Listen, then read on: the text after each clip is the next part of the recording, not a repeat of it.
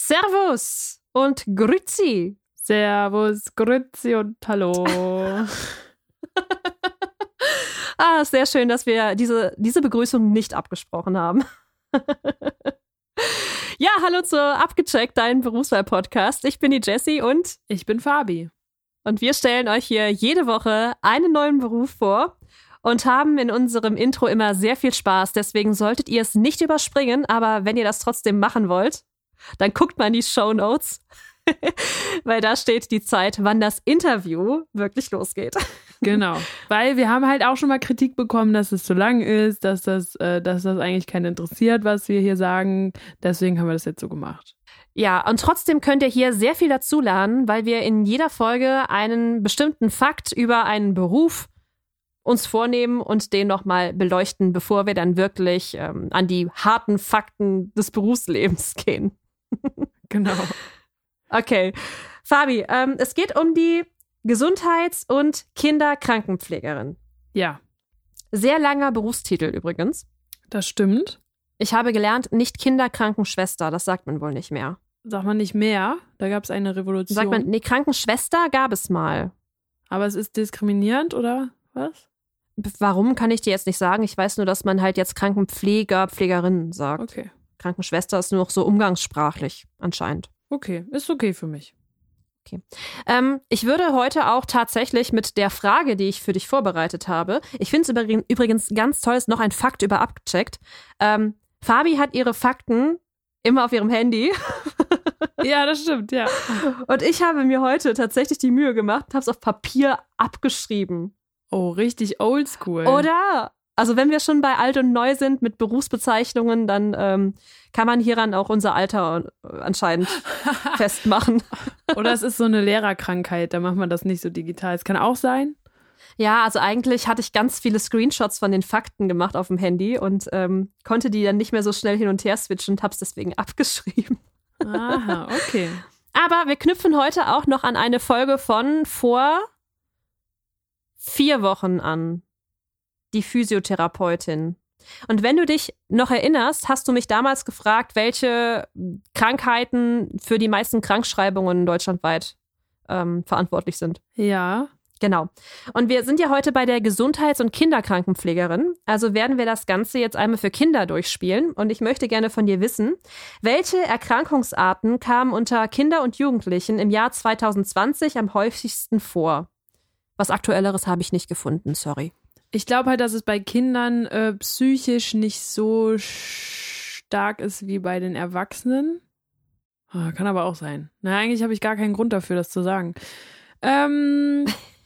also ich habe drei aufgeschrieben, die am häufigsten vorkommen. Du kannst äh, da ganz wild dir was aussuchen und ich werde dich dann korrigieren. Irgendwas nee. mit Magen oder so? Nee. Nee. Brüche? Nee. Knochen? auch nicht, nein. Hast du dir mal was gebrochen als Kind? Nee, ich auch nie. nicht. Ah, doch. Ja, bei meiner Geburt, oh, ja, doch, das Schlüsselbein, sonst wäre ich nicht rausgekommen. Also, Aua. weißt du, gerade auf die Welt direkt so eine Begrüßung. Ja, fand ich auch nicht nett. Aber gut. Ähm, oh, also Knochen sind es nicht, Magen ist es nicht. Dann sage ich jetzt doch psychische Krankheiten. Damit hättest du den Platz 3 der ähm, Erkrankungscharts schon getroffen. Mhm. Ähm, tatsächlich psychische Erkrankungen kamen 2020 zu 26,9 Prozent vor. Weißt du noch, wie viel das bei den Erwachsenen waren? Das war auch Platz 3, glaube ich. Mhm. Also auf jeden Fall auch unter den Top 3. Und ich meine auch, es war das dritte. Weißt du denn noch, was Platz 1 war? Irgendwas Bewegungsapparat oder so, ne? Ja. Mhm, genau. Ist es bei den Kindern nicht? Bei den Kindern sind es die Atemwegserkrankungen. Ah. Oh, echt? Über 50 Prozent, ja, tatsächlich. Oh je. Und als zweites kommen die Infektionskrankheiten. Aber was sind Atemwegs, was fällt so darunter? Ist es, weil die dann Sachen verschlucken und dann haben die ein Problem? Oder sind es wirklich. Das kann ich dir jetzt tatsächlich gar nicht so genau sagen. Hm. Oder sowas wie Asthma oder so. Asthma wird da definitiv drunter fallen bin ich mir sehr sicher. Aber ich habe auch mal geguckt, was so die häufigsten ähm, sehr ja, spezifischen Krankheiten sind. Und da fand ich es jetzt witzig, dass dann da Windpocken steht. Aber das hat ja mit Atemwegen nun mal so gar nichts zu tun. Ja. Aber diese, deswegen habe ich diese Statistik auch nicht genommen, weil mir die Quelle da nicht so seriös erschien. Ja, okay. Ja, wir legen ja hier auch immer Wert auf seriöse Quellen. Das stimmt, genau. Bildungsauftrag, wie du es immer so schön nennst. Nein, also bevor das jetzt hier ausartet und wir gleich bei Trash TV landen, würde ich sagen, wir steigen, äh, steigen. Wir starten. Wir starten in die Folge. Abgecheckt. Dein Berufswahl-Podcast. Bei mir ist jetzt die Anni und Anni, am besten stellst du dich einmal selbst für unsere Zuhörerinnen und Zuhörer vor. Ja, erstmal Hallo von mir auch. Ähm, ich bin Anni, wie sie gerade gesagt hat, bin 30 Jahre alt, wohne in Hannover und bin Gesundheits- und Kinderkrankenpflegerin seit 2014 im April. Also ich bin Aprilkurs ähm, und habe dann seitdem angefangen auf der Intensivstation für frühe Neugeborene, also für die Fachleute Neonatologie ähm, ja, und arbeite seitdem da, war zwischendurch mal in München auch für ein Jahr, auch da auf der Intensivstation und dann für zwei Jahre in Amerika und bin jetzt wieder zurück. Das klingt alles super spannend, was du jetzt schon in dieser kleinen Vorstellungsrunde erzählt hast. Am besten, ähm, ja, vielleicht erzählst du uns einmal, wie du dazu gekommen bist, den Beruf, den du heute ausübst, überhaupt zu lernen. Ja, das waren tatsächlich Umwege. Ähm, ich habe Abi gemacht wollte eigentlich auch Psychologie studieren oder Meeresbiologie oder Medizin, also irgendwas Naturwissenschaftliches schon.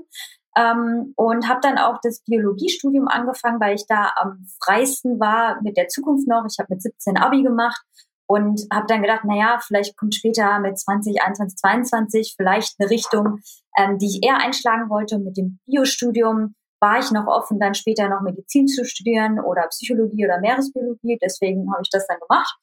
Und dann ähm, hat meine Mama in meinem zweiten Semester einen Schlaganfall gekriegt.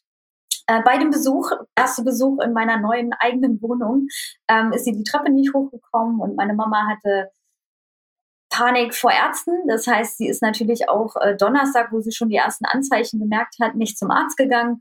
Ähm, und dann mussten wir sie auch so ein bisschen austricksen und haben gesagt, wir gehen jetzt ins Café und sind in die Notaufnahme gefahren. Ähm, ja, und dann ging eigentlich alles äh, sehr, sehr langsam, äh, weil eigentlich bei Verdacht auf Schlaganfall muss man schnell reagieren. Ähm, aber dadurch, dass wir halt reingefahren sind und sie nicht mit einer Ambulanz gekommen ist, ähm, nehmen dich die Leute in der Notaufnahme auch nicht ganz so ernst, weil natürlich ähm, keine Fachkräfte können das nicht einschätzen und so weiter. Ähm, ja, haben wir dann da fünf Stunden gewartet ähm, und äh, dann war auch noch Schichtwechsel und der Neurologe war sehr schlecht gelaunt, weil er dann eine weitere 24-Stunden-Schicht machen musste. Ja, war alles ein bisschen holprig und dann, ähm, meine Mama ist ja, wie gesagt, dann auch sehr hysterisch, ist dann noch ähm, irgendwie umgekippt, weil sie dann das Gleichgewicht verloren hat, ist aufs Bett geknallt und hat dann auch noch ihren Arm ausgekugelt gehabt, angesplittert und alles Mögliche. Und dann war eben die Situation, wo die Übergabe zu den Unfallchirurgen kam und keine Kommunikation mit Verdacht auf Schlaganfall, weil meine Mutter ist dann so zusammengebrochen da, dass sie sie in die äh, ja in eine Narkose gesetzt haben, damit sie überhaupt eine Röntgen machen mussten äh, oder konnten. Und das ist natürlich der größte Fehler beim Schlaganfall, weil dann ging es hoch äh, und dann war der richtige Schlaganfall da wirklich. Also da war sie auch eine Woche lang auf Intensivstation im künstlichen Koma. Keiner wusste, ob sie überlebt oder nicht. Und dann war ich alleine da, weil mein Papa und meine Schwester mussten ja wieder zurück. Mein Papa musste arbeiten, meine Schwester zur Schule. Und dann habe ich natürlich während Studium, Nebenjob und dann noch irgendwie den ganzen Tag meine Mutter irgendwie versuchen äh, zu betreuen und zu begleiten. Ähm, das wie auch immer auf die Reihe gekriegt. Ich weiß es bis heute nicht. Ähm, aber dann ging es auch wieder zurück Richtung Heimat, sobald sie verlegungsfähig war in das Klinikum. Ähm, ich habe das Studium abgebrochen. Ähm, auch da einen kleinen Fehler gemacht, weil wenn man sich selbst exmatrikuliert, darf man in ganz Deutschland das Biostudium nicht wieder aufnehmen. Ähm, aber in, ich war 18, also ich habe einfach reagiert, habe gesagt, okay, ich möchte natürlich nach Hause, meine Familie da unterstützen, erstmal eine Pause einlegen und habe halt gedacht, ich bin ja auch jung, kann das noch wieder aufnehmen. Aber gut, so bin ich dann zur Pflege gekommen, weil ich dann meine Mama ein Jahr lang gepflegt habe zu Hause, zusammengearbeitet habe, da schon mit Therapeuten, mit anderen Pflegekräften und fand das super spannend und interessant und habe auch gesehen, dass meine Stärken und Schwächen sehr gut zu dem Beruf passen. Und deswegen ähm, habe ich dann mich beworben, hatte da auch schon total Angst, dass ich nicht angenommen werde. Ähm, habe mich, glaube ich, 15 Mal beworben in unterschiedlichen Kliniken, kleinen, großen, unterschiedliche Träger und habe dann meinen äh, Traumplatz hier in Hannover an der Medizinischen Hochschule bekommen, weil meine Familie kommt eigentlich aus Hannover, also Cousine, Cousin, ähm, Großeltern, alle sind hier. Ähm, und das Uniklinikum ist natürlich auch bekannt in ganz Europa. Ähm, das heißt, wenn ich da die Ausbildung mache, habe ich gedacht, äh, es ist super gut. Ich war absolut geflasht von der Qualität der Ausbildung. Ich habe nie gedacht, dass es so anspruchsvoll ist, weil ich natürlich, also es können ja auch Hauptschüler machen oder Realschüler. Und dann habe ich gedacht, gut, ich als Abiturient, auch noch ein naturwissenschaftliches Gymnasium, ich werde da kein Problem haben, aber so manchmal habe ich echt lernen müssen, mich hinsetzen müssen. Ähm, und ähm, ja, in Gruppen haben wir dann auch gearbeitet. Die Praxisanleiter haben uns unterstützt, die Lehrer sowieso. Ähm, in meiner einen Lehrerin habe ich immer noch Kontakt, die ist jetzt Professor Doktor an der Uni in, nee, an der Hochschule in Bremen. Ähm, total witzig, weil sie immer so diejenige, die locker war und immer gesagt, hey, wir sind nicht auf dem äh, Ponyhof oder sowas, hat sie gesagt, sondern wir sind hier im echten Leben. Ähm, sie hat auch mit uns Sterbegleitung äh, das Thema besprochen und so. Also ähm, total witzig, so den Werdegang auch von unseren Vorbildern, Mentoren zu sehen und mich dann natürlich auch zu sehen, was ich gemacht habe. Aber so bin ich zur Pflege gekommen, eigentlich durch einen Schicksalsschlag ähm, von der Familie und dann gemerkt, dass ich das sehr gerne mache. Ähm, und dann wusste aber auch, dass ich Pädiatrie machen möchte und nicht Erwachsene, weil ich gesehen habe, wie die Zustände da ähm, bei meiner Mama waren in der Reha und so. Und da habe ich gesagt, nee, kann ich nicht. Du hast jetzt schon unglaublich viele Themen angesprochen. hast mir schon einiges vorweggenommen, aber überhaupt nicht schlimm. Was ich jetzt ähm, rausgehört habe, ist, dass auch in den Beruf reinkommen, in die Ausbildung reinkommen, auch gar nicht so einfach ist, weil du hast ja sehr viele Bewerbungen geschrieben. Ja, richtig, genau. Ähm, zum einen Grund, weil ich Angst hatte, weil ich mich immer eigentlich unter Wert verkaufe, weil ich mir nicht viel zutraue. Ähm, und dann habe ich auch wirklich 15 Zusagen gekriegt. Aber ähm, erstmal oh, wow. okay. erstmal halt zu denken, okay, ich, ich kann es gar nicht einschätzen, wieso der Markt da ist und, und was man da alles braucht, um genommen zu werden, weil ja eigentlich meine Idee eine ganz andere war für meine Zukunft. Und deswegen habe ich mich da auch nicht so auseinandergesetzt, außer das Bauchgefühl, was ich hatte, dass es mir gut liegen würde. Ähm, habe mich auch bei Erwachsenenpflege, also damals war es ja wirklich noch aufgeteilt, jetzt nicht so wie mit der Generalistik, ähm, und ich habe mir wirklich bewusst sehr viele Kinderkrankenpflegeausbildungen ausgesucht, aber eben auch einige Erwachsene, falls ich da nicht genommen werde, damit ich eine Alternative habe. Ähm, aber ich habe ja zum Glück äh, die Gesundheits- und Kinderkrankenpflegeausbildung machen dürfen. Ähm, ist aber das Assessment, äh, oh Gott, ja, wenn ich mich jetzt gerade daran erinnere, ähm, meine Oma hat mich hingefahren, die Arme, es tut mir heute immer noch leid. Ich habe gedacht, es ist ein Bewerbungsgespräch, ein, zwei Stunden oder so. Und dann war das tatsächlich einen ganzen Tag von 8 bis 15.30 Uhr. Ein ganzes Assessment, wo ich mich selbst vorstellen musste, wo Fallbeispiele, wo ich schon als Pflegekraft agieren musste. Ich war komplett unvorbereitet und bin halt irgendwie, also entweder ich habe eine E-Mail immer wieder nicht gekriegt oder so, aber ähm, ich habe mich so schlecht gefühlt danach, nach diesem Assessment, weil ich gedacht habe, ich habe nur improvisiert die ganze Zeit ähm, und habe meiner Oma dann auch gesagt, es tut mir wahnsinnig leid, dass du jetzt hier Stunden, weil damals hatte ich auch jetzt noch kein Handy, wo ich hier schreibe, oder sie hatte kein Handy oder irgendwie sowas. Ähm, ja, das war sehr spannend ähm, und habe dann auch schon gedacht, oh Gott, da waren so viele gute Leute bei dem Assessment, das wird ja nie was. Die, die teilweise auch schon FSJ irgendwie gemacht haben im Pflegeheim und da habe ich gedacht, ich habe ja gar nichts vorzuweisen. So. Ist das Assessment denn in der ähm, Ausbildung äh, der Regelfall? Muss man das äh, auf jede Stelle machen oder ist das jetzt nur bei, ähm, ja, beim, äh, in Hannover so?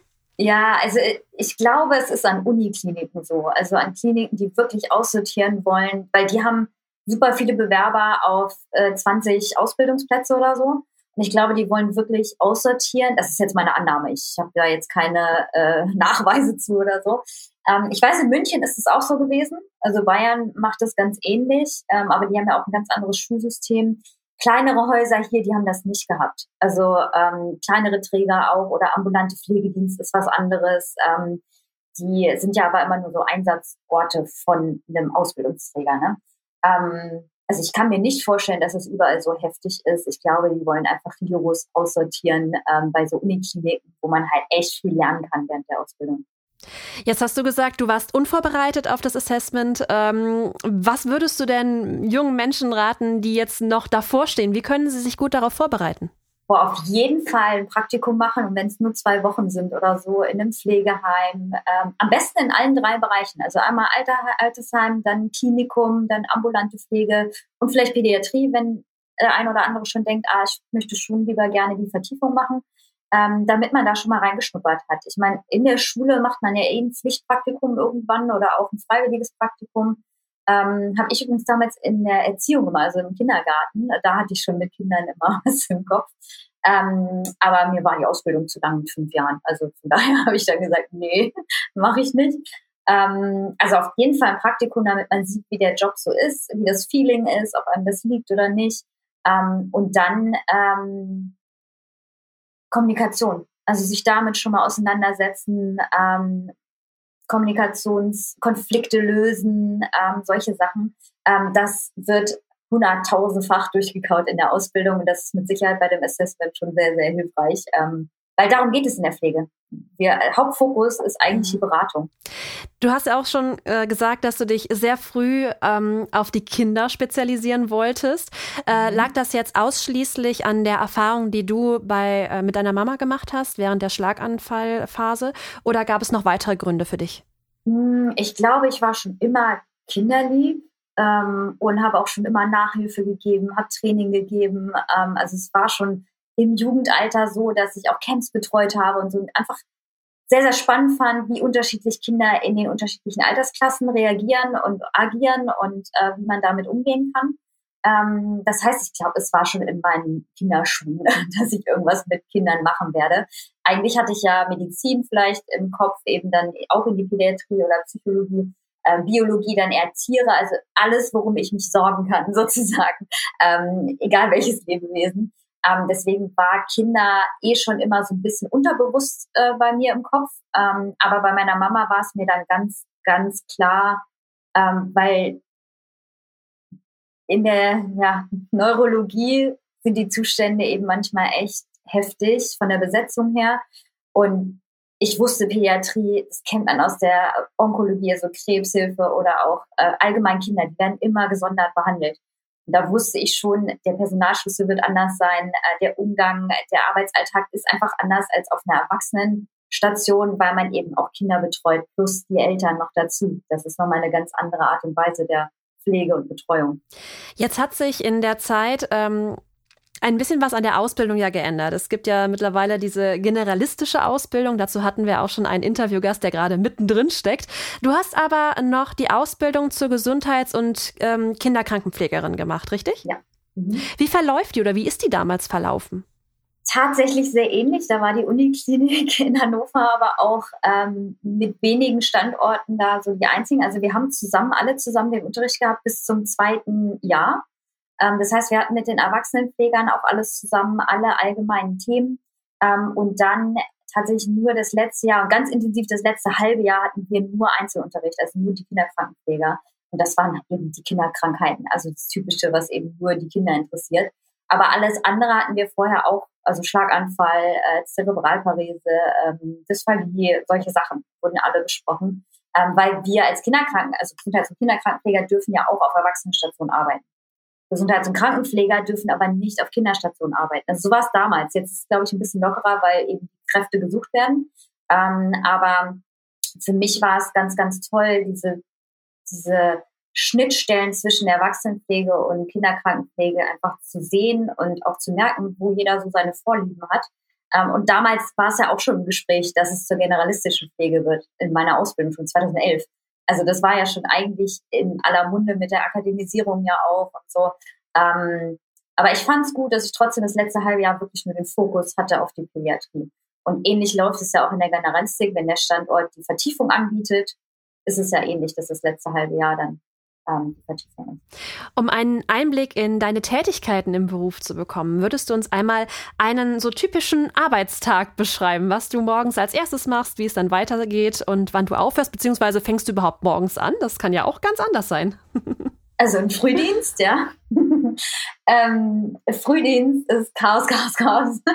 ähm, also da weiß man am Ende des Tages wirklich, was man gemacht hat. Ähm, mir gibt es ein total gutes Gefühl, ähm, weil ich einfach Tage mag, also nicht so gerne mag, die langweilig sind oder wo ich schon die Stunden zähle, wann Feierabend ist. Ähm, Intensivstation ist natürlich noch mal ein bisschen was Spezielleres als eine periphere Station, aber im Prinzip äh, Frühdienst, bei uns fängt es um 6.30 Uhr an, also eine halbe Stunde später als alle anderen Stationen bei uns. Ähm, ist aber eigentlich ganz angenehm, also finde ich ganz angenehm, diese halbe Stunde bringt einem so viel, ähm, ein bisschen länger zu schlafen.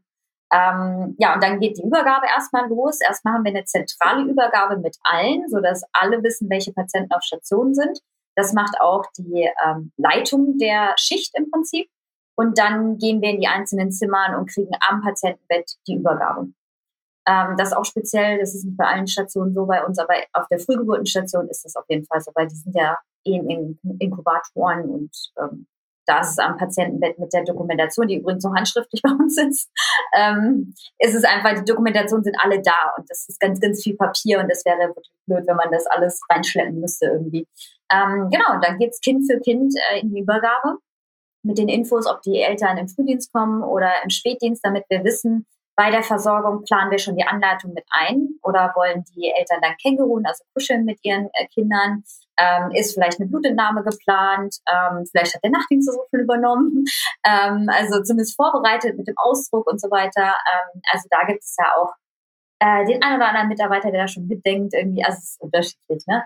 Ähm, und dann ähm, geht eigentlich von acht bis neun die Visite los. Unsere Visite geht manchmal bis um zwölf. Also aber da ist natürlich auch der intensive Austausch dann äh, mit den Ärzten und da plane ich das auch immer so ein, dass ich da wirklich nicht am Patientenbett bin, sondern mit der Visite mitlaufen kann, damit ich meinen Input geben kann. Ähm, weil die Ärzte ganz, ganz viel im Alltag nicht mitbekommen oder was in der Nacht lief. Die fragen dann auch oft, äh, was wir von der Pflege zu sagen haben, äh, ob irgendwie in der Therapie was anderes sein kann. Das hat sich im Laufe der Jahre verändert. Also wir wurden früher nicht ganz so viel mit eingebracht, äh, sondern da ging es eher von oben herab auch da der Unterschied zwischen Intensivstation und Peripherstation. Das ist sehr viel mehr auf Augenhöhe mit den Ärzten als auf einer peripheren Station. Ähm, deswegen für mich auch von Anfang an klar gewesen nach der Ausbildung, ich möchte definitiv dahin, weil ich gar kein Typ bin für Hierarchien oder irgendwie, ja, das nur weil ich jetzt einen anderen Beruf gewählt habe, ich weniger wert bin oder so. Also da ist ja diese Wertigdiskussion ja auch aktuell auch immer noch sehr, sehr hoch. Ähm, Genau, dann ist die Visite, ähm, die manchmal länger dauert als geplant. Äh, dann kommen die ersten Eltern auch schon oder waren eben schon vorher da. Die müssen ja während der Visite raus, weil es da auch um die anderen Patienten geht. Ähm, und dann gehe ich in die Versorgung, also in die Anleitung, äh, wie das Kind vielleicht auch gebadet wird. Vielleicht ist das geplant. Das bereite ich natürlich vorher vor. Irgendwann quetsche ich hoffentlich auch meine Pause ein. das ist äh, tagesabhängig. Aber ähm, es macht wahnsinnig viel Spaß. Ich leite auch gerne andere Kollegen an, also Schüler zum Beispiel, die auf Station sind oder auch neue Mitarbeiter. Das ähm, gibt mir auch nochmal Feedback, wie meine Arbeit ist, weil manchmal kommt ja auch Neues von der Ausbildung rein, was ich noch gar nicht auf dem Schirm habe, weil ich irgendwie gar keine Zeit habe, in Bücher zu, zu gucken nebenbei. Ähm, das finde ich immer total angenehm, weil ich dann auch immer wieder was dazu lerne und äh, nochmal meine Arbeit verbessere, reflektiere, äh, drüber gucke. Ähm, Genau, und dann ist der Frühdienst eigentlich schon schneller zu Ende, als ich denke, weil um 12.30 Uhr kommt ja unser Spätdienst. Das heißt, da gibt es eine Überlappungszeit, wo wir dann entweder aufziehen oder der Spätdienst macht das. Also alle Medikamente, die eben dann neu umgehangen werden. Ähm, Antibiotika äh, ist natürlich im Frühdienst meist auch schon so, dass ich da zwischendurch meine Zeiten habe. Aber ähm, die regulären Infusionen werden immer mittags neu umgehangen, weil die ja alle 24 Stunden gewechselt werden. Die Leitungen müssen alle drei Tage gewechselt werden und so weiter. Ähm, das macht oft der Spätdienst eigentlich, weil wir noch mit allen anderen Sachen zu tun haben. Aber manchmal ist es auch so, dass der Frühdienst das macht und der Spätdienst schon mal mit den Eltern redet oder so, wie der Spätdienst geplant ist.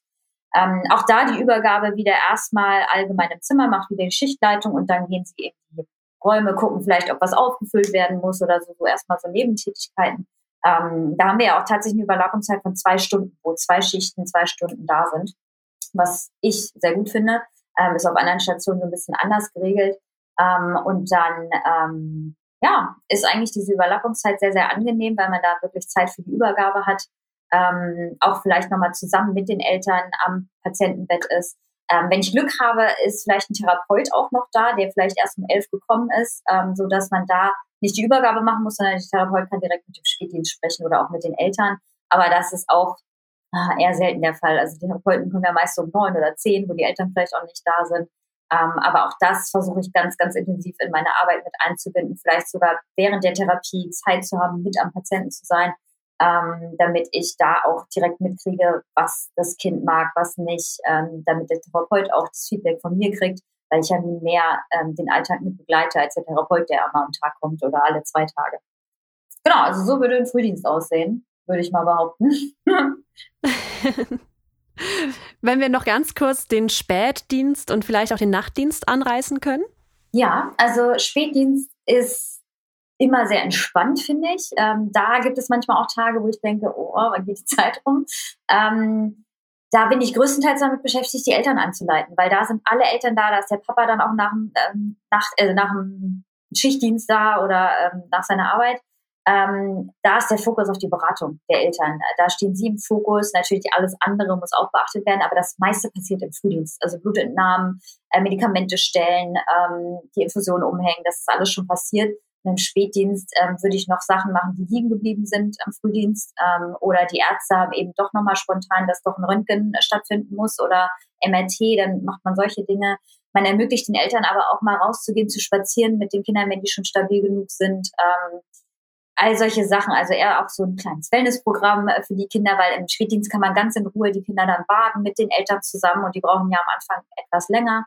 Ähm, ja, all das, also ähm, da, wo man wirklich den Fokus auf den Patienten, auf die Eltern hat und auch die Zeit, weil im Frühdienst ähm, geht die Zeit so schnell rum, dass wir das ganz, ganz oft im Spätdienst planen. Und da sollen die Kinder ja auch nun diesen Tag-Nacht-Rhythmus auch so ein bisschen mitkriegen, schon als Kind natürlich, auch wenn sie noch sehr, sehr viel schlafen ähm, kriegen sie ja den Trubel doch schon mehr mit als im Nachtdienst. Genau. Ja, und Übergabe ist genauso wie äh, Früh- und Spätdienst ähm, auch wieder Schichtleitung und dann wieder einzeln in die Zimmer. Ähm, der Spätdienst erzählt natürlich auch die Übergabe vom Frühdienst an den Nachtdienst, ähm, so dass da natürlich nichts verloren geht oder hoffentlich nichts verloren geht. Das ist natürlich auch immer so eine Sache von Zeit. Ähm, und der Nachtdienst fängt dann um 20.30 Uhr an ähm, und geht dann bis 7 Uhr. Also das ist die längste Schicht, ähm, im Prinzip elf Stunden, zehn Stunden bezahlt bei einer Stunde Pause. Ähm, und der Nachtdienst, den habe ich immer am liebsten gemacht, ähm, weil ich es noch konnte. Also auch vielen Kollegen die Nachtdienste abnehmen konnte, die das eben mit Kindern vielleicht nicht mehr so gut wuppen können. Ähm, und ich habe dann ganz oft sechs am Stück gemacht, sieben am Stück oder so. Und dann hatte ich ja auch lange frei danach. Ähm, ich erstmal Überstunden gesammelt habe sozusagen, aber natürlich auch nachtfrei kriege. Ähm, habe ich einfach gerne gehabt und dann irgendwie einen Spätdienst im Monat und sonst Frühdienste, ähm, weil Spätdienst für mich einfach, wie gesagt, ein bisschen zu wenig los ist und so. Ähm, aber da hat jeder so seine Vorlieben. Also wir haben auch Kollegen, die super gerne Spätdienst machen und dann gleicht sich das wieder aus im Team. Ähm, Nachtdienst liebe ich, ähm, weil man da ganz in Ruhe auch mal mit den Ärzten sprechen kann. Äh, man kann ganz in Ruhe mit den Kollegen sich nochmal austauschen. Äh, man versucht für die Kinder das so ruhig wie möglich zu gestalten. Das heißt, bei der Versorgung, wenn die ähm, gar nicht wach sind und auch gar nicht trinken wollen oder so, dann lassen wir die auch noch eine Runde weiter liegen, obwohl sie eigentlich eine Versorgungsrunde haben. Aber da schon darauf zu achten, dass nachts eben nicht so viel passiert, da die Ruhe auch da ist. Ähm, Manchmal machen uns Notkaiserschnitt den Strich durch die Rechnung, aber so ist halt ähm, Intensivstation. Also das ist ja auch vollkommen in Ordnung. Ähm, bei so Notfällen ist natürlich alles irgendwie durcheinander geworfen, weil da bleiben dann Dinge auch mal liegen und das ist auch vollkommen in Ordnung, wenn die Kinder dann einmal mehr liegen bleiben und dann erst bei der nächsten Runde versorgt werden. Das gehört aber zur Übergabe, dass wir es sagen, dass wir es nicht geschafft haben, äh, damit der Spätdienst dann nicht denkt, äh, dass wir unseren Job nicht gemacht haben, sondern dass er weiß, okay, ich muss die nächste Runde auf jeden Fall machen ähm, und dann vielleicht auch mit den Eltern. Ja, so sind die Dienste so ein bisschen aufgeteilt.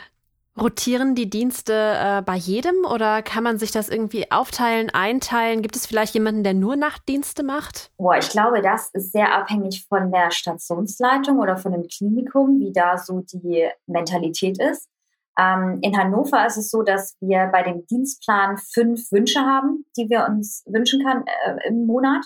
Ähm, bei mir war das immer Training, dass ich quasi montags, mittwochs entweder Frühdienst oder frei habe, weil ich dann zum Volleyballtraining gehen kann. Ähm, und am Samstag dann eben, wo ich Punktspiele hatte, habe ich dann eben auch gesagt, da möchte ich frei haben oder keinen Nachtdienst vorher oder sowas. Ne? Ähm, ansonsten habe ich dazu geschrieben, so viele wie möglich Nachtdienste, die du einplanen kannst. Ähm, und wenig Spätdienste äh, und sonst Frühdienste. Also schon so, das kann man ein bisschen, konnte man ein bisschen lenken. Äh, das eine oder andere hat dann eben nicht funktioniert, weil das Team dann eben, das hat nicht gepasst mit den anderen Wünschen. Das ist aber vollkommen in Ordnung. Also man hat sich schon ähm, darauf eingestellt, dass nicht jeder Wunsch erfüllt wird im Prinzip. Ne? In München war das ganz anders. Das fand ich super interessant. Da hat jeder seinen Dienstplan selbst geschrieben. Also wir haben, unser Team hat selbst, ähm, zuallererst hat man da seine Nachtdienste eingetragen, weil darum entwickelt sich alles andere. Äh, weil die Nachtdienste, da dürfen höchstens sechs in der Schicht sein und dann wussten wir, okay, jeder hat dann auch eine kleine Eins, zwei, drei dahinter geschrieben in der Nacht, weil ich bin dann die dritte, die dann in die Nacht reingeschrieben hat an dem Tag. Ähm, und wenn da sechs steht, dann kann ich da keine Nachtdienste reintragen. Also da hat man schon mehr so das Verständnis gehabt, okay, so funktioniert das, so ist das strukturiert. Ähm, gut, wenn es da nicht geht, dann mache ich da meine Nachtdienste rein und dann konnte jeder selbst seinen Dienstplan schreiben. Und danach hat die Stationsleitung nochmal über den Plan geguckt, ob wirklich alles passt, ob alle Dienste richtig eingeteilt sind. Und dann gab es hier und da mal ein, zwei Tage, die umgeändert worden sind. Aber sonst war das echt super cool. Das Team war sogar größer als in Hannover. Ähm, in Hannover war das auch immer eine Diskussion, ähm, weil wir natürlich von anderen Standorten oder anderen äh, Kliniken gehört haben, dass die ihren Dienstplan selber schreiben. Aber da kam eben immer der Grund, ja, nee, das ist zu aufwendig, ähm, können wir nicht machen. Und da gibt es natürlich Regeln. Ähm, da gibt es auch immer eine, eine DIN A4-Seite mit den Regeln, wie man das eben erstellen muss und wer worauf achten muss. Ähm, weil ja es auch 75 Prozent Kräfte gibt, 50 Prozent Kräfte und so weiter. Ähm, aber das hat super in München funktioniert. Das klingt, als wäre es wirklich von ähm, Klinik zu Klinik tatsächlich unterschiedlich und man kann es gar nicht so pauschalisieren. Also da äh, ein Tipp an die an die zukünftigen Kinderkrankenpflegerinnen und Kinderkrankenpfleger, äh, da vorher schon mal sich zu informieren, wie das abläuft. Absolut, ja. Weil Dienstplan selber schreiben gibt sehr viel mehr Lebensqualität und Privatleben. Was sind denn deine Lieblingstätigkeiten auf der Arbeit? Was machst du am allerliebsten? Also wenn man das so formulieren kann, tatsächlich Sterbebegleitung.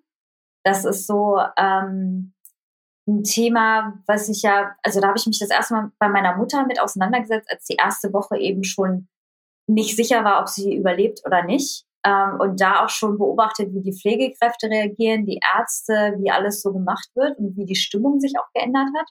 Ähm, auch völlig in Trance natürlich, weil es meine Mutter, aber ähm, ich konnte das immer schon ganz gut trennen eigentlich, so das Sachliche und das Private. Ähm, sonst wäre ich auch nicht auf Intensivstation wahrscheinlich, wenn ich es nicht trennen könnte. Ähm, aber Sterbebegleitung ist für mich immer in der Ausbildung auch schon ein interessantes Thema gewesen. Aber das letzte Geschenk, was ich den Eltern und dem Kind noch geben kann, ist das letzte, wo ich sie noch begleiten kann und das so schön wie möglich gestalten kann, obwohl wir in der Klinik sind. Ähm, und das, da gibt es ein paar Herausforderungen, ohne Frage, ähm, weil es auch nicht immer die Gegebenheiten gibt. Aber ich bin total froh, dass wir hier in Hannover durch ganz viele Spenden extra Sterbebegleitungsraum haben, wo die Eltern mit den Kindern einfach hingehen. Der Monitor ist dann auch aus. Also bei uns im Zimmer ist es natürlich an, weil wir es dann sehen, aber im Patientenzimmer ist der Monitor aus. Nicht, dass die Eltern da die ganze Zeit drauf gucken, weil die wissen schon ganz genau, was sie da sehen können. Die Sauerstoffsättigung und äh, die Atemfrequenz, äh, Puls und so. Ne? Die haben ja auch dazugelernt während der ganzen Zeit auf Intensivstationen. Ähm, aber das, äh, ja, so schön wie möglich zu gestalten, auch psychologisch da zu wissen, wie die Unterstützung da ist. Ähm, also da kann ich wirklich alles mit einfließen lassen, was mich selber ja auch interessiert. Ähm, und Ethik ist da immer ein ganz, ganz großes Thema für mich, ähm, vor allem, um, wann wir die Entscheidung treffen, ob die Geräte ausgeschaltet werden oder nicht, wer da berät, ähm, wer da mit eingeflossen wird und da sind wir in Deutschland leider noch sehr in den Kinderschuhen. Äh, jetzt, seitdem ich in Amerika war, weiß ich, dass das anders laufen kann und dass es genug psychologische Betreuung gibt, sowohl für Mitarbeiter als auch die Angehörigen und Bioethiker, die uns beraten. Das habe ich in Deutschland nirgendwo irgendwie gehört. Ähm, aber es gibt den Studiengang auf jeden Fall schon seit ähm, über zehn Jahren, über 15 Jahren wahrscheinlich schon. Ähm, sehr, sehr interessant, auch sehr unterschiedlich von Land zu Land, äh, Tradition, Religion, da spielt ja alles mit rein. Und wir haben auch Patienten, die nicht aus Deutschland kommen, die wir bei der Sterbebegleitung begleiten wollen. Ähm, und mich damit auseinanderzusetzen, wie unterschiedlich die Religionen schon alleine sind oder die Kulturen und wie dann auch das Sterben verstanden wird ähm, ist sehr, sehr interessant. Und ähm, ja, wie gesagt, das ist eine Aufgabe, die ich sehr gerne auf Intensivstation mache. Notkaiserschnitt ist auch super spannend, ähm, weil ich einfach auch gerne improvisiere und merke, dass ich das einfach gut kann. Ähm, und die, ja, also die Ärzte einem dann auch super vertrauen, wenn sie wissen, okay, man, man ist nicht hektisch oder so, sondern man bleibt ruhig in der Notfallsituation und funktioniert einfach. Ähm, und da merkt man auch, wie das Team funktioniert. Also das finde ich immer total cool nach so einer Notfallsituation, wo man merkt, okay, da haben wir jetzt echt einen tollen Job gemacht. Ähm, sonst wäre das Kind jetzt hier irgendwie abgekracht oder so. Ja. Es ist total spannend. Du äh, erzählst das ja jetzt aus der ja, professionellen Sicht. Wenn äh, man das jetzt so als Unbeteiligte hört, ist das so, oh Gott, Notkaiserschnitt, das ist doch total schrecklich wahrscheinlich. Aber klar, aus, äh, aus deiner fachlichen Sicht sind das natürlich dann die spannenden Fälle wahrscheinlich. Ja, genau. Also da musste ich mich selber auch zurücknehmen, weil in äh, München auf der Intensivstation haben sie auch die ECMO am Patienten gemacht, also die Herz-Lungen-Maschine am Frühgeburten. Und da gibt es einfach gewisse Grenzen, weil normalerweise muss das Lumen von der Kanüle sehr groß sein, damit das überhaupt einen Fluss hat von der Kardiotechnik. Und bei Frühchen sind die Venen einfach nicht so groß. Das heißt, ähm, das sind andere Kanülen, die verwandt werden. Die Kardiotechniker sind mehrfach am Tag bei uns. Da ist auch immer zwei zu eins Betreuung, also zwei Pflegekräfte, ein Patient, ähm, eine ganze Latte von Medikamenten, ähm, auch ein totaler Plan, wann was passiert. Ähm, dieses Kind sieht eigentlich aus, ähm, also es ist ein Wunder für mich gewesen, wie, wie eine Puppe, die angeschlossen ist an allen möglichen Sachen und nur dadurch überlebt es gerade. Also es kann selbstständig eben gerade den Blutfluss nicht hinkriegen, die Sauerstoffsättigung und alles Mögliche. Ähm, dann ist es auch eine Beatmung mit Stickstoff zum Beispiel, wo ich gedacht habe, hä? Das ist ja völlig kontrovers. Aber ähm, wie das physikalisch auch funktioniert im Körper, fand ich super spannend, aber ich musste mich selber da zurücknehmen, weil ich irgendwann nur noch den schlimmsten Fall betreuen wollte, weil ich es medizinisch total interessant fand und auch naturwissenschaftlich. Und dieses Wunder, was man tagtäglich erlebt, was wir mit unserer Arbeit erreichen können. Aber ich habe die Eltern nicht mehr so gesehen. Ähm, den Patienten, ähm, was das bedeutet. Ich war nicht mehr ganz so empathisch. Ähm, und ich hatte mir eigentlich am Ende der dritten, also im dritten Ausbildungsjahr irgendwann geschworen, dass ich nicht zu so einer abgeflachten ähm, Pflegekraft werde, die nur noch ihren Job macht, ähm, sondern ich wollte das große Ganze drumherum sehen. Ähm, und da kam dann für mich die Entscheidung, dass ich rausgehe aus dem Klinikum, von der Intensivstation raus, obwohl ich gut eingearbeitet war. Es hat mir Spaß gemacht, das Team war toll. Ähm, aber ich musste den Weg selber für mich gehen, wollte erstmal in die ambulante Pflege. Das war leider gar nicht mein Ding. Also ähm, aber ich glaube, da hat jeder seine Vorlieben. Ich, ich habe es für drei Wochen versucht, habe dann die Kündigung eingereicht, hab, war dann nach fünf Wochen halt weg. Ähm, und dann ging es für mich nach Amerika in die Familie, äh, familiäre Betreuung, um da eben zu sehen, wie es zu Hause abläuft, äh, was ich überhaupt fordere, wenn ich ähm, die Eltern das Kind nach Hause entlasse. Da gebe ich ihnen ja auch Tipps und Tricks, was sie zu Hause machen sollen. Ist das überhaupt möglich zu Hause? Ähm, was für Fragen muss ich noch stellen? Worauf muss ich noch eingehen? Ähm, und das bringt mir jetzt wahnsinnig viel in der Betreuung, Beratung der Eltern. Ähm, der Fokus hat sich jetzt auch so ein bisschen bei mir verschoben, dass ich schon sehr, sehr gerne auch die Anleitung, Beratung mache, mir da auch sehr viel mehr Zeit nehme als vorher ähm, und nicht nur das Medizinische sehe, sondern auch gerne die Peppelfrühchen übernehme, die dann eben kurz davor sind, nach Hause zu entlassen werden. Ähm, aber da ist der Fokus eben ganz anderer. Nicht ums Überleben kämpfen, sondern ähm, einfach die Eltern anleiten beim Stillen, äh, beim Essen anreichen, beim Wickeln, beim Baden, überhaupt die Grundpflege, die Medikamente verabreichen und so weiter. Also ja. Ähm, du hast erzählt, dass du in Amerika warst. Ähm, ist das eine Möglichkeit, die sich dir ja aus Zufall er ergeben hat oder kann das jeder machen, der in dem Beruf ist? Wie kam es dazu? Also erst war zu dem Punkt, es kann jeder machen. Nicht nur Pflegekräfte, sondern auch Therapeuten, Erzieher, Sozialarbeiter, Highlights im Pflege, alle im sozialen gesundheitlichen Bereich. Und es war eigentlich beides. Ein bisschen Zufall und auch äh, bewusst recherchieren. ähm, ich war während meiner Ausbildung äh, mit Leonardo-Projekt, hieß das damals noch, aber jetzt ist es Erasmus Plus in den Ausbildungen, ähm, war ich in Irland für zwei Monate. Und da habe ich schon mal erstmal gemerkt, dass mein Englisch absolut grottig ist und ich da echt dran arbeiten muss. Ähm, und zum anderen aber auch, dass die Pflege auf einem ganz anderen Level sein kann. Also so ein bisschen auch in die Zukunft schnuppern, die Verantwortung, die man da übernehmen darf und auch die Aufteilung, die Struktur auf der Station ähm, ist eine ganz andere als in Deutschland. Also Grundpflege, Betten neu beziehen oder so, das machen nur Pflegeassistenten. Das macht die Pflegekraft gar nicht. Auch Ess, also Essen anreichen sind auch nochmal extra Pflegekräfte. Oder ähm, Medikamente stellen, das machen nur die Apotheker. Das machen wir gar nicht. Wir ziehen die Infusionen nicht auf, gar nichts. Ähm, und wir sind wirklich nur für die Anleitung und Beratung da der Patienten. Und das ist so, so ein Aha-Effekt für mich gewesen, wo ich gedacht habe, gefühlt in der Praxis mache ich eigentlich größtenteils Grundpflege, Medikamente stellen, äh, irgendwie versuchen, Essen anzureichen, den Alltag zu gestalten, dann ist der Dienst schon rum. Also ich habe eigentlich kaum Zeit für Anleitung und Beratung. Ähm, und da so ein bisschen die Diskrepanz zwischen der Theorie, die man ja in der Ausbildung auch lernt, weil da ist der Fokus angeblich auch auf der Beratung und Anleitung. Und dann die Praktikas dazu zu haben, zu sehen, wie die Zeit dafür gar nicht da ist, ähm, ist schon ein großer Spagat. Und da wusste ich damals schon, ich möchte später nochmal ins Ausland. ähm, nochmal was anderes sehen, andere Eindrücke. Ähm, und dann habe ich so ein bisschen recherchiert. Ich kannte Ärzte ohne Grenzen. Das ist aber Afrika, das wäre nochmal eine ganz andere Art von Arbeit. Und ich wollte irgendwo hin, wo ich dazulerne, wo ich so ein bisschen in die Zukunft reinschnuppern kann und sehen kann, wo Deutschland vielleicht hoffentlich irgendwann mal landen wird. Ähm, Norwegen war für mich noch so im Köpfchen, weil da auch die Arbeitssprache Englisch ist und nicht irgendwie Norwegisch, weil ich kann Norwegisch nicht.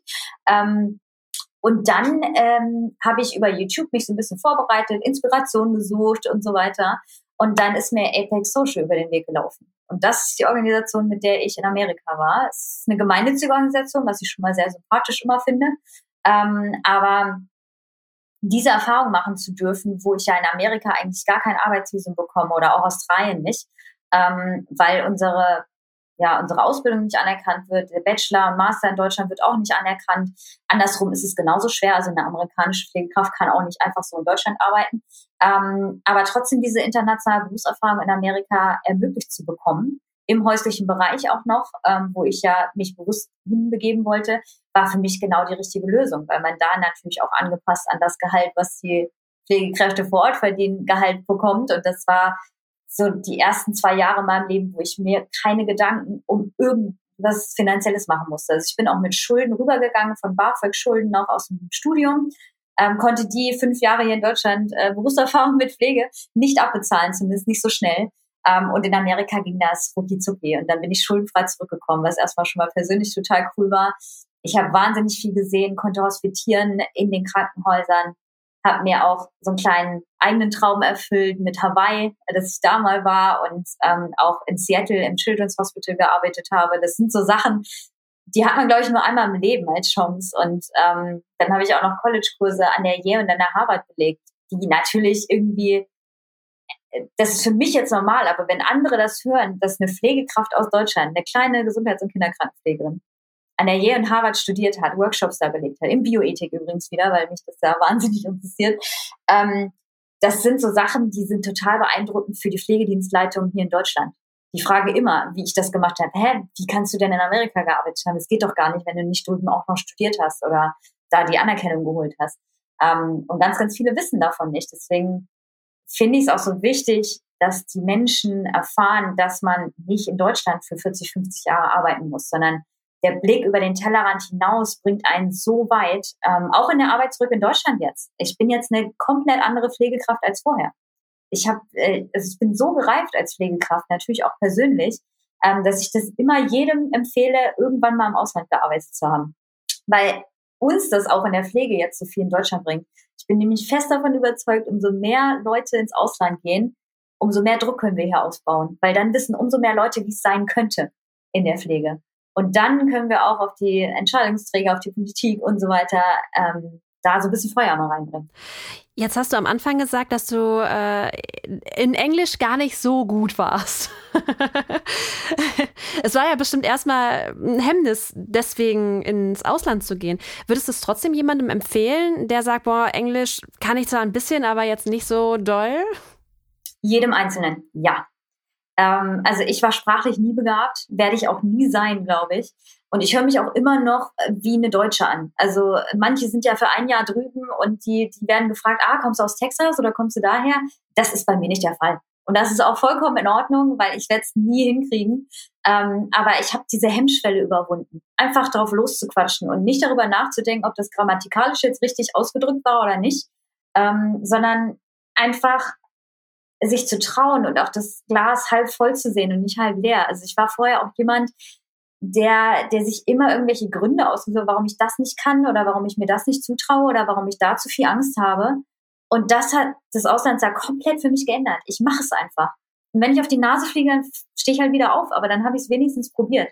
Und das habe ich vorher nicht gemacht. Also ich habe einfach ganz normal, stupide dann meine Ausbildung gemacht, habe dann gearbeitet, klar schon auf Intensivstationen, was nicht jeder macht. Aber auch das war für mich irgendwie normal, weil die peripheren Stationen gingen gar nicht für mich. Das war mir zu langweilig. Ähm, das wäre nicht meins gewesen. Ähm, aber diese, dieses Englisch, heutzutage hier in Deutschland, ihr, ihr glaubt gar nicht, wie begeistert die Amerikaner oder Australier sind, dass wir überhaupt eine zweite Sprache können. Also ich war am Anfang wirklich die ersten zwei Wochen, ich, ich konnte gerade mal so My Name is I'm fine, thanks. Und how are you? Und das war's wirklich. Ich habe jeden Satz, habe ich mindestens ein Wort gesucht, hatte natürlich eine App auf dem Handy und habe da ständig die Schlüsselwörter rausgesucht, damit ich mich irgendwie verständigen konnte. Und nach den zwei Wochen, und ich habe es vorher nie geglaubt, weil ich habe natürlich mit Freunden gesprochen, die im Ausland waren, die mir auch immer gesagt haben, ja, das schnappst du voll schnell auf und so. Und ich so, ja, ihr, ich nicht, weil ich kann das nicht. Ähm, aber nach zwei, drei Wochen sagt man dann auf einmal Sätze, die kann man selber nicht mehr übersetzen. Man weiß aber, die werden so angewandt. Also man lernt es ja, wie Kinder eine Sprache lernen und nicht irgendwie stupide hinsetzen und Vokabeln auswendig lernen oder Aufsätze schreiben, sondern man ist umgeben von der Sprache. Man, man hört die tagtäglich, man ist gezwungen, auch zu sprechen. Und genau das ähm, lässt einen da so schnell entwickeln. Und es war die beste Entscheidung meines Lebens, weil ich ja jetzt hier gerade im Uniklinikum sind sehr viele Patienten, die nur auf Englisch betreut werden. Und da fühle ich mich jetzt nicht mehr so unprofessionell, wie ich das vorher hatte, sondern ich kann mich ausdrücken, ich kann sie anleiten, ich kann so einfach von Englisch auf Deutsch switchen. Die Ärzte sind anders mit mir umgegangen, das muss ich definitiv sagen, ähm, weil natürlich auch die Ärzte Pflegekräfte nicht kennen, unbedingt, die in Amerika gearbeitet haben. Und die wissen ganz genau, dass die Pflege da sehr viel weiter ist und man da sehr viel mehr Verantwortung hat, ähm, sehr viel mehr Skills aufbaut. Deswegen habe ich da schon einen Unterschied gemerkt äh, zwischen den Visiten vorher und auch nachher. Die kannten mich natürlich auch als Auszubildende, als frische Fachkraft und dann zurück aus Amerika. Ähm, ja, also wie gesagt, beste Entscheidung meines Lebens. Ich finde es total spannend, ähm, weil wenn wir so über das amerikanische Pflegesystem sprechen, heißt es immer, ja, die haben ja nicht alle eine Krankenversicherung, die sind noch nicht so weit. Das klingt für mich jetzt ganz anders, wenn du das erzählst. Absolut. Genau den Eindruck hatte ich auch. Und ich habe mich da wirklich auch mit auseinandergesetzt, ähm, mit den Gesundheitssystemen, die ja unterschiedlicher nicht sein könnten. Ähm, und es ist erstmal ein Trugschluss. Alle Amerikaner sind versichert. Alle Amerikaner haben eine Grundversicherung, außer sie wählen freiwillig, obdachlos zu sein. Und da gibt es sehr viele. Ich habe mich mit den Obdachlosen auch dann irgendwann, als ich mich getraut habe, unterhalten. Und es gibt wirklich Menschen, die das freiwillig machen, um so frei wie möglich von irgendwelchen Systemen zu sein. Oder die wollen auch unabhängig von Geld sein. Ähm, weil das ja auch ein System ist, was uns abhängig macht. Also ich mache mich auch abhängig damit, dass ich Gehalt verdiene, damit ich leben kann. Ähm, es muss jeder behandelt werden im Krankenhaus. Ähm, klar kann es dann sein, dass man einen riesen Schuldenberg hat, wenn man MRT hatte, weil das ist nicht Teil der Krankenversicherung dann, außer du hast so ein Add-on. Also kann man sich vorstellen wie unsere Zusatzversicherung im Prinzip. Dass wir zum Beispiel äh, Behandlung vom Chefarzt mit dazu buchen können, dann bezahlt man halt mehr irgendwie oder einen Zusatz dazu. Ähm, so ähnlich kann man sich das in Amerika auch vorstellen. Also mit Obama auf jeden Fall ist jeder grundversichert. Trump hat das ja gerade so ein bisschen äh, rumgekippt gehabt, aber Biden hat das wieder, äh, naja, ist ja auch ein Durcheinander da drin. Ähm, aber auch da, das Gesundheitssystem bringt den Fachkräften auf jeden Fall total viel, weil die Gelder sind da für Studien, für wissenschaftliches Arbeiten, für ähm, alles Mögliche. Also man verdient natürlich auch mehr als Pflegekraft drüben, weil es Marktwirtschaft ist und die Pflege wird gebraucht, also verdienen die mehr, weil da wird mehr reingeschossen. Funktioniert ja bei uns nicht, weil wir haben uns ja für die Pauschalen entschieden. Ähm, das muss sich ändern in Deutschland, definitiv, weil sonst sind wir immer weniger Pflegekräfte der Beruf ist ein super attraktiver Beruf eigentlich. Ich liebe ihn, ich, ich lebe ihn, aber es kommt in den Medien manchmal ganz falsch rüber. Es kommt ähm, im Arbeitsalltag oder hier bei meiner Mama. Wenn ich als Angehöriger miterlebe, wie die Situation da auf Station ist, das kommt nicht attraktiv rüber, weil alle total überarbeitet sind und alle ähm, den Spaß verloren haben an ihrem Job. Sie haben ja auch irgendwann sich mal entschieden, diesen Job zu machen und haben den mit Sicherheit auch mal gerne gemacht. Ähm, aber mit unserem System gerade und vor allem unserem Gesundheitssystem schießen wir uns gerade voll selber ins Bein. Ähm, und da zu wissen, wie es in Amerika laufen kann. Ich bin der Meinung, Australien hat ein besseres System, weil da habe ich ja auch reingucken können. Ähm, aber es gibt nicht nur Nachteile, was das Gesundheitssystem angeht, weil der Respekt da ist, überhaupt in anderen Ländern. Respekt, Wertschätzung, Anerkennung von der Pflege ist auf einem komplett anderen Level. Und das trage ich auch immer noch im Herzen, weil ich weiß, wer ich bin, was ich kann als Pflegekraft. Das habe ich aber nicht in Deutschland gelernt. Definitiv nicht. Und das kann auch keiner in Deutschland lernen, weil so schnell können wir uns hier nicht ändern in der Ansicht der Pflege.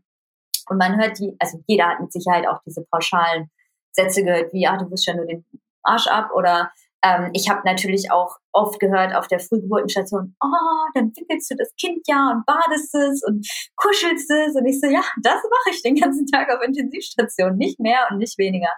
Also ähm, ja, so diese Außenwirkung, was man eigentlich als Pflege leistet, ist in Deutschland noch nicht so gegeben. Du machst auf jeden Fall total viel Lust, alles zu erleben, was über den Tellerrand hinausgeht. Das ist total interessant. Wo darf es denn für dich denn noch hingehen? Gibt es noch irgendwelche Weiterbildungen oder andere Länder, die du sehen möchtest? Äh, wo geht's für dich hin? Also tatsächlich ähm, den Schritt zurück nach Afrika, das würde ich total gerne machen und improvisieren, weil man die Utensilien vielleicht nicht hat oder so. Ähm, das ist ja nochmal eine ganz andere Arbeit, als ich bislang überhaupt gemacht habe. Ähm, und auch tatsächlich dafür sorgen, dass wir in der Pflege schneller vorankommen. Unsere Entwicklung, die Akademisierung, die Wertediskussion, ähm, da irgendwie in die Richtung was bewirken können, ähm, da auf Social Media auch Sachen bewirken können, ähm, den Beruf attraktiver zu machen, also Marketing und Sales, das interessiert mich jetzt auch total. Auch wieder der psychologische Aspekt, wie Menschen funktionieren und warum sie sich für die eine Ausbildung entscheiden und für die andere nicht oder für Studium oder nicht. Ähm, da den Pflegestand auf jeden Fall voranzubringen. Und deswegen ja auch die ganzen Connections, die ich versuche zu sammeln, ähm, weil so ein Netzwerk aufzubauen ähm, von auch wichtigen Trägern ähm, aus dem Pflegerat oder so oder Pflegekammer, äh, Professoren an der Uni, aber auch ähm, an der Berufsfachschule ähm, oder ähm, mit Apex Social immer noch auch so zu verbunden sein, weil die haben genau das gleiche Ziel. Also deren Slogan ist ja Unlock Your Potential. Und das wollen sie für ihre sozialen Fachkräfte auch erreichen. Und genau das möchte ich bei jeder Pflegekraft auch, äh, weil ich das Gefühl habe, dass wir in die falsche Richtung gehen, dass, dass jeder Pflege machen kann. Das stimmt nicht. Das ist ein super anspruchsvoller Beruf. Und das ist auch ein Beruf, den psychisch nicht jeder hinkriegt. Ähm, und es gibt so viele Pflegekräfte, die im Burnout sind, die nicht mehr können. Ähm, und das muss nicht sein, wenn es die richtige Unterstützung gibt. Ich bin hier die ganze Zeit nur am Nicken. Das sehen natürlich jetzt die Zuhörerinnen und Zuhörer nicht. Also ich, ja, ja, genau, super. Wirklich ganz toll, wie du über deinen Berufs, äh, Beruf sprichst und auch wie du junge Menschen dazu motivierst, diesen Beruf einzuschlagen. Was würdest du Menschen denn empfehlen, die in diesen Beruf einsteigen wollen? Ihr werdet es in der Ausbildung hören, mehrfach wahrscheinlich. Ähm, aber auf jeden Fall eine Struktur im privaten Bereich aufbauen und auch haben, damit ein Ausgleich geschaffen ist. Also man kann nicht nur für den Beruf leben und ständig einspringen und ich, ich weiß selber, wie schrecklich es ist, wenn man Nein sagt und ich weiß selber, wie blöd es sich anfühlt, wenn man Nein sagt, wenn die Stationsleitung anruft und fragt, ob man einspringen kann, weil man selber weiß, wie kacke so ein Dienst ist, wenn man unterbesetzt ist. Also ähm, man weiß natürlich dann manchmal auch, welche Kollegen den Dienst haben. Dann denkt man, oh, die will ich wirklich nicht alleine lassen. Aber ich kann gerade auch nicht. Ich brauche diesen freien Tag. Ähm, und das ist okay. Es ist komplett okay, Nein zu sagen. Ähm, weil nur weil wir Pflegekräfte sind, vielleicht ein Helfersyndrom haben, heißt es nicht, dass wir ständig einspringen müssen. Ähm, wenn ihr natürlich Bock drauf habt und sagt, hey, ich habe noch super viel Energie, dann spring ein. Also das habe ich auch oft genug gemacht. Aber eben ein Hobby zu suchen, was man auch immer noch mit dem Schichtdienst irgendwie vereinbaren kann. Ähm, Freunde regelmäßig treffen. Das ist ein bisschen tricky, wenn die Freunde nicht aus dem Schichtdienst kommen. Ähm, aber es ist auf jeden Fall machbar. Ähm, und die Familie mit einbinden. Also wenn man einen guten Kontakt mit der Familie hat, bei mir sind das definitiv meine Großeltern, ähm, weil meine Eltern auch noch in Hessen wohnen, aber meine Großeltern sind ja hier, ähm, dass ich da regelmäßig immer noch diese, diese Routine habe, die ich ja im Arbeitsalltag nicht habe, weil ich im Schichtdienst bin. Das bringt mir total viel, äh, im privaten Leben eine Routine zu haben, etwas zu haben, was immer eine Regelmäßigkeit hat, weil es im Beruf eben nicht so ist. Ähm, also das würde ich auf jeden Fall empfehlen, sich darauf vorzubereiten, auf den Schichtdienst, weil das ist das Nonplusultra oder das ist eigentlich der einzige Minuspunkt in der Pflege, dieser Schichtdienst. Das ist wirklich für mich persönlich der einzige ähm, aktuell noch Minuspunkt in Deutschland, weil ich weiß, in Irland kann das anders laufen, in Amerika läuft es anders, es ist sehr viel flexibler, auch für Pflegekräfte, die Kinder haben, ähm, dass sie zum Beispiel erst um acht oder neun anfangen müssen zu arbeiten im Frühdienst. Also das kennt man in Deutschland einfach noch nicht. Die Struktur ist noch nicht gegeben, ähm, weil das mit der Übergabe dann nicht funktioniert. Aber auch das wird kommen. Wir werden flexiblere Arbeitszeiten haben in der Pflege und dann auch Leute, die nur Nachtdienste machen oder nur Frühdienste oder nur Spätdienste. Ähm, das wird kommen. Hier und da ist es ja da. Also ich kenne manche Pflegekräfte, die nur Nachtdienst machen äh, oder nur Spätdienst. Aber es ist ungern gesehen im Team. Ähm, und das ist gerade noch so ein bisschen unser tricky Part. Wir sind tatsächlich schon fast am Ende von dieser Folge angelangt. Ähm, am Ende fragen wir immer eine, ja, in Deutschland auch etwas unangenehme Frage, weil in Deutschland spricht man ja nicht über Geld. Oh, ich spreche sehr gerne Aber über ich finde es für, das ist super. ich finde es auch immer sehr wichtig, bevor man einen Beruf erlernt, dass man weiß, worauf es hinausläuft am Ende. Was verdient man in deinem Beruf? Also ich arbeite auf Intensivstation mit über fünf Jahren Erfahrung. Ich habe schon sehr, ein sehr, sehr hohes Gehalt ähm, als Pflegekraft. Ähm, ich bin auf jeden Fall, es kommt immer darauf an, weil man ja Schichtdienst hat, immer mehr Nachtdienste, immer weniger Nachtdienste, aber ich bin eigentlich immer so, wir reden über Brutto, oder? Oder Netto? Das, was man raus hat? Ja. Brutto, das nee, ist eine Brutto. gute Frage. Nee, wir sprechen erstmal über Brutto ähm, und der ähm, Rest, äh, der unterscheidet sich ja sowieso. Wir können darüber netto sprechen, ist auch überhaupt kein Problem. genau, also netto habe ich immer so 2,5, 2,6 raus. Da habe ich aber sehr viele Nachtdienste gemacht. Also ich versuche immer so mindestens zehn Nachtdienste im Monat zu machen. Das, das bringt einfach schon sehr viel ähm, Geld dann auch. Ähm, und die Schichtzulage versuche ich auch immer zu kriegen, dass ich mindestens einen Früh-, Spät- und Nachtdienst habe. Darauf zu achten. Und dann natürlich die Intensivzulage, die man noch kriegt, ähm, wenn man einspringt und so weiter. Weißt du, mit wie viel man einsteigt, wenn man ähm, gerade aus der Ausbildung raus ist? Also aktuell weiß ich das gerade tatsächlich nicht, aber ich bin der Meinung, dass man da schon bei 3000 brutto oder sowas ist. Also es ist von Bundesland zu Bundesland auch unterschiedlich tatsächlich. Also Niedersachsen ist anders als Bayern. In Bayern habe ich auch mehr verdient als in Niedersachsen. Ähm, und natürlich auch auf Peripherstation, Intensivpflege äh, oder ambulanter Bereich. Also ambulanter Bereich kann ich sagen, da habe ich ähm, 13,50 die Stunde verdient damals. Das war 2016. Das ist schon echt, also wenn wir jetzt an unser Mindestgehalt denken, also Mindestlohn, was diskutiert wird, ambulanter Pflegebereich ist wirklich heftig vom Gehalt. Also weiß nicht, wenn jetzt mehr irgendwie jemand mehr verdienen möchte, würde ich den ambulanten Bereich, ähm, da kann man mehr verhandeln tatsächlich was Dienstwagen angeht und flexible Arbeitszeiten. Also falls einem das nicht so wichtig ist, dass man irgendwie ein bestimmtes Gehalt braucht im Monat, weil wenn man Kinder hat oder so, dann, dann hat man einfach seine Grenze. Ähm, aber ja, der ambulante Bereich verdient im Durchschnitt definitiv weniger als mit Tarifgruppen, also öffentlicher Dienst. Ähm, das wären Unikliniken etc. Dann gibt es ja auch noch kirchliche Träger, die sind da auch manchmal sehr frei von den Gehältern. Ähm, manchmal weniger, manchmal auch sehr viel mehr ähm, als Uniklinikum, aber die lehnen sich eigentlich immer so ein bisschen an die Verdi an, an die ähm, Tarifverträge. Also wir hören, es gibt äh, überall Vor- und Nachteile. ähm, also da muss man sich schon bewusst sein, was man priorisiert, also welche Prioritäten man tatsächlich hat. Ja. Liebe Anni, ich danke dir ganz herzlich, dass du dir die Zeit genommen hast, heute mir Rede und Antwort zu stehen. Ähm, ich finde es total faszinierend, wie toll du deinen Beruf repräsentierst und wie du junge Menschen tatsächlich motivierst, ähm, in den Beruf reinzuschauen oder ihn sogar zu ergreifen. Ähm, ich verabschiede mich an dieser Stelle schon mal und gebe dir jetzt gleich äh, das letzte Wort. Ich danke dir. Also auch für die Einladung natürlich. War ja sehr spontan, aber total cool, weil ich ja immer nach Möglichkeiten suche, ähm, eine Plattform zu haben, um diesen Beruf attraktiv zu gestalten und auch rüberzubringen, ähm, weil ich nun mal selber Pflegekraft bin, weiß ich, wie es abläuft. Ich weiß auch, dass es manchmal nicht so läuft, wie man sich das vorstellt. Ähm, aber das sind genau die Situationen, wo man als Team wächst, wo man selbst an sich selber wächst und auch seine Grenzen erfährt. Also auch das ist immer total positiv, wenn man an seine Grenzen stoßt und dann feststellt, okay, so und nicht weiter. Und das ist gerade in unserem Beruf total wichtig, weil wir mit Menschen arbeiten, nicht mit Maschinen sondern ähm, wirklich individuell auf jeden eingehen müssen. Und gerade in der Kinderpflege hat man nicht nur einen Patienten auf dem Blatt Papier, sondern hat man die zwei Eltern auch noch im Hintergrund. Ähm, und das darf man nicht unterschätzen. Und äh, die Pflege ist auch ein Beruf, den man selber kreativ gestalten kann. Also jede Pflegekraft hat seinen eigenen Weg, um mit Patienten umzugehen, seinen eigenen Weg, die Patienten anzuleiten und auch äh, zu beraten. Ähm, und das gewisse Extra in seinen Arbeitsalltag mit einzubinden. Jeder ist selbstverantwortlich, wie sein Dienst läuft, weil ihr seid Dreh- und Angelpunkt in der Klinik zumindest. Ich würde sagen auch im ambulanten Bereich, im, im, äh, im Heim oder sowas.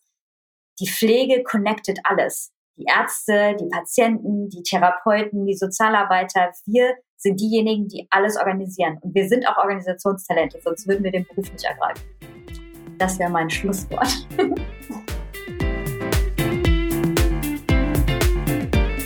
Abgecheckt, dein Berufswahl-Podcast.